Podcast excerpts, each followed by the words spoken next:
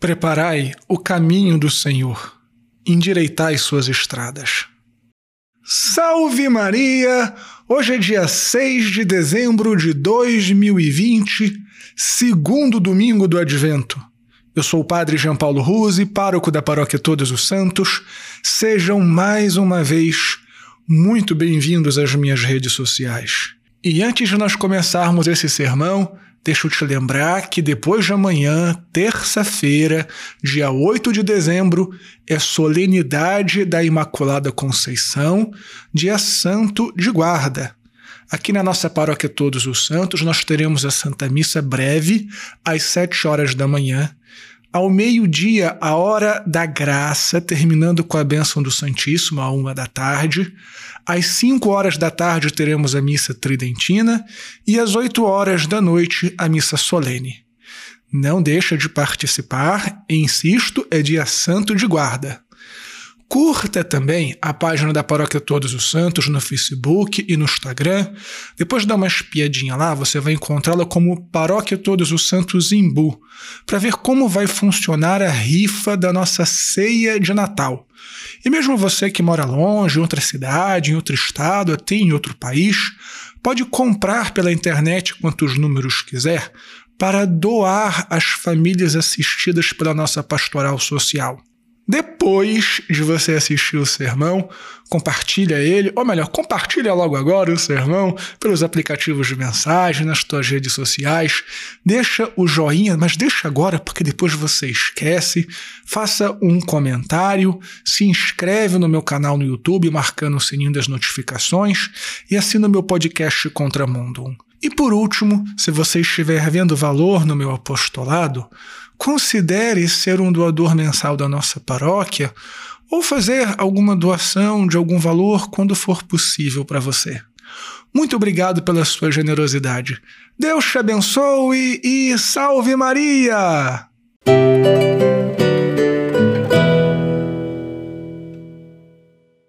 Muito bem, filhinhos. Nós lemos neste domingo aquele famoso evangelho em que São João Batista diz que não é digno de desatar as correias da sandália de Jesus.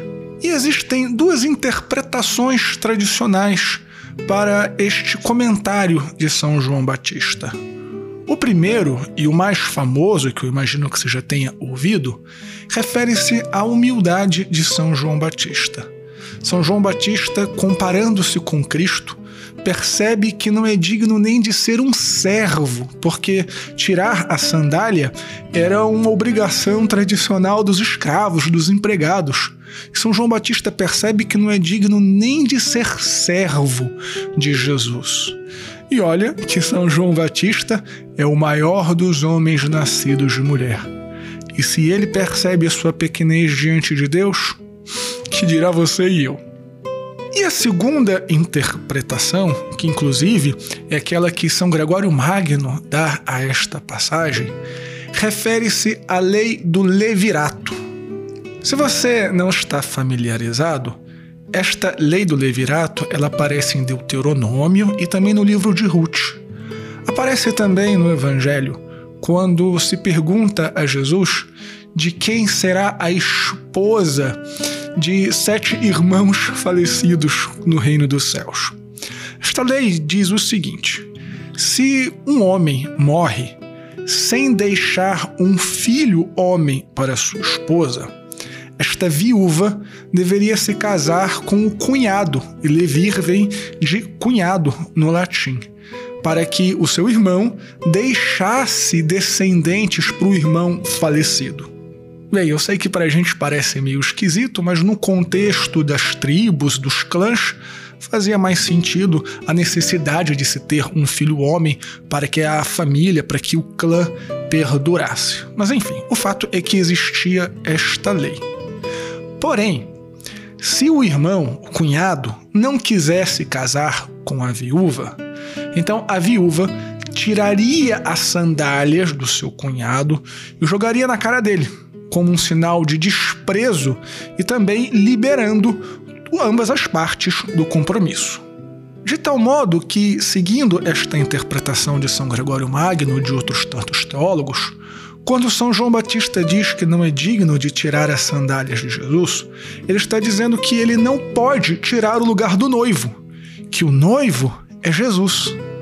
Em todo o caso, o que para nós aqui importa no nosso sermão é o reconhecimento da grandeza de Deus. E nós não podemos nos pretender maiores do que Deus. E se Deus, de acordo com a segunda leitura de hoje, é paciente com as nossas falhas, é misericordioso para com os nossos pecados, se Deus vem ao nosso encontro, então nós também temos o dever de sermos pacientes, misericordiosos e irmos ao encontro das pessoas que estão afastadas, tanto de nós mesmos quanto de Deus. E compreender isso pode dar um grande significado à pregação de São João Batista. Preparai os caminhos do Senhor, endireitai as suas estradas.